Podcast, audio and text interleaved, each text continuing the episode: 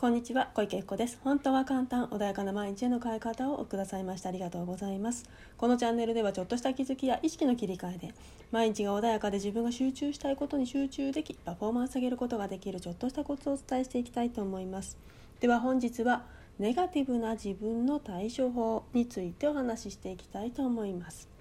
はいでは今日はネガティブな自分の対処法ということなんですけれどもね、何かいろいろ起きるとついネガティブな、ね、思考が浮かんでしまったりすることもあるかと思います。だけれどもいろんなね巷の、うん、何でしょう成功法則とか自己啓発とか、ね、いろんな成功者たちのねお話聞いてると前向きにとかねポジティブにってね言われたりしますよね。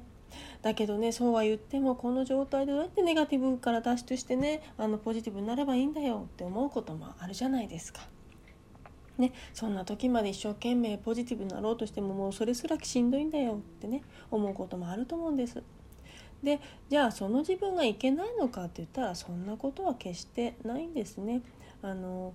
無理やりですねポジティブにしようと思ってその時っていうのはもうこんなネガティブな自分ダメだって言ってまたねあの自分をを責めてるというか自分のね否定してることになっちゃうんですよね。なのでネガティブを持っている自分も自分の中の一部、ね、あのなのでその自分を否定するのではなくってね、あのこんなねネガティブだから自分はダメなんだって思うのではなくってそれはそれで自分の一部だしこの現状でちょっと落ち落ちちゃってるんだよねってまあそれはそれで仕方がないよねとであのポジティブじゃないとな願いが叶わないって言われちゃうと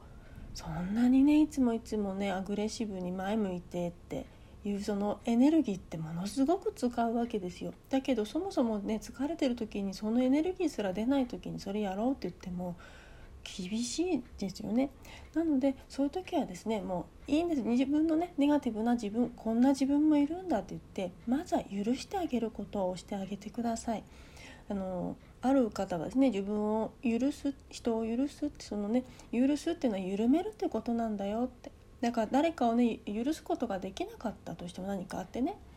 だけど自分は許しましょうって自分を緩めてあげるんだよっていうような、ね、ことを言ってました。というようにあの緊張している状態では何をやってもねあの入ってこないいい情報も入ってこないし体は当然さらに疲れてしまうのでまずは緩めてあげるということリラックスするということ休め、ね、体を休めてあげること思考を休めてあげることなので無理やりポジティブとか前向きっていうものに変えるのではなくて一旦お休みをしてあげてください。じゃないとねやっぱりあのなんだろうなすごい疲れてる時にさらに頑張んなきゃってね結構酷ですよね。辛いと思うんですそんな時にまでね前向けっていうと。でそうやって頑張って頑張って一生懸命やってきた結果疲れきっちゃったんだよって人もいると思うんです。なのでまずはねネガティブな状態の自分がダメなのではなくってお休みをしましょうちょっと休憩をしましょうっていうサインなので是非ねそんな自分が出てきちゃった時はあの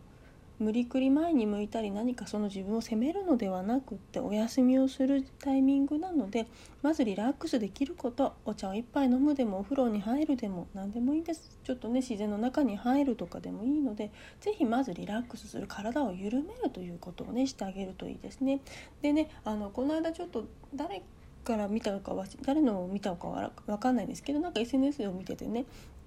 こんなことを言ってる方がいたんですよね。あの死んでる方って硬くなっちゃいますよね体って硬くなると思うんですね。であの、まあ、もちろん私触ったことないけど、まあ、テレビの情報とかにそんないろんな情報でね人は硬くなっちゃいますよなんてああの言われますよね言われるし多分実際にそうなんですけれどもで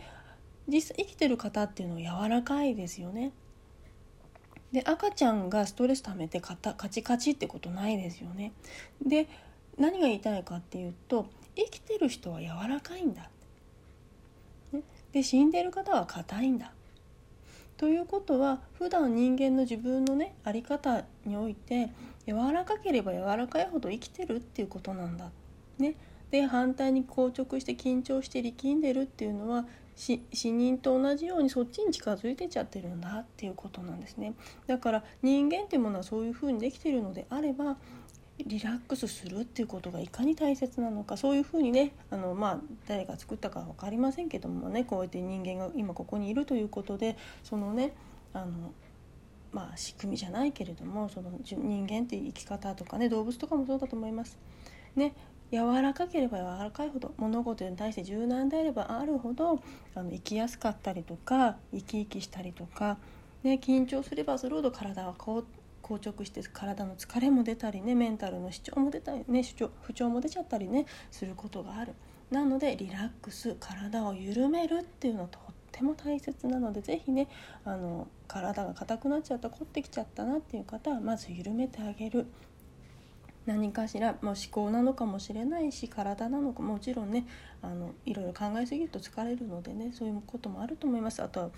スマホをずっと見続けたら目も疲れます。で肩も凝っちゃいます。なのでね緩めるという時間をあのどこかで作ってあげて自分をね優しくしてあげてほしいなというふうに思います。なのでネガティブなね自分っていうものがいるんだとしたらその時はあ自分に優しくしてあげる時間なんだなってタイミングなんだなっていうふうにね思っていただいてその自分をまず自分責めしないことです。自分に優しくするということですね。うん、でお風呂に入るいたわる、ね、あの自然を見るとかねスマホから離れるとかいろやり方いっぱいあります。音楽聴くお茶を飲む。そんな風にしてねあの緩める自分を緩めるというね時間を取ってあげてください。是非ねあのもうくれぐれもそのもうポジティブにならなきゃっていうその自分で一生懸命になって反対に疲れるってことがねないようにしていただきたいなというふうに思います。是非ね緩めるっていうことをねしてあげてください。はいでは今日はですねネガティブな自分の対処法ということでお話をさせていただきました。何かね質問等ありましたらいつでもねご連絡いただけると嬉しいなというふうに思います。そしてね体験セッション等もやってます。もし自分でわからないな何か話聞いてみたいなということがあればそういうふうなあのものを使っていただいても構いませんし LINE 等もやってますのでそちら質問いただいても大丈夫ですね何かありましたらご連絡いただければと思います。本日もお聴きくださいましてありがとうございます。失礼いたします。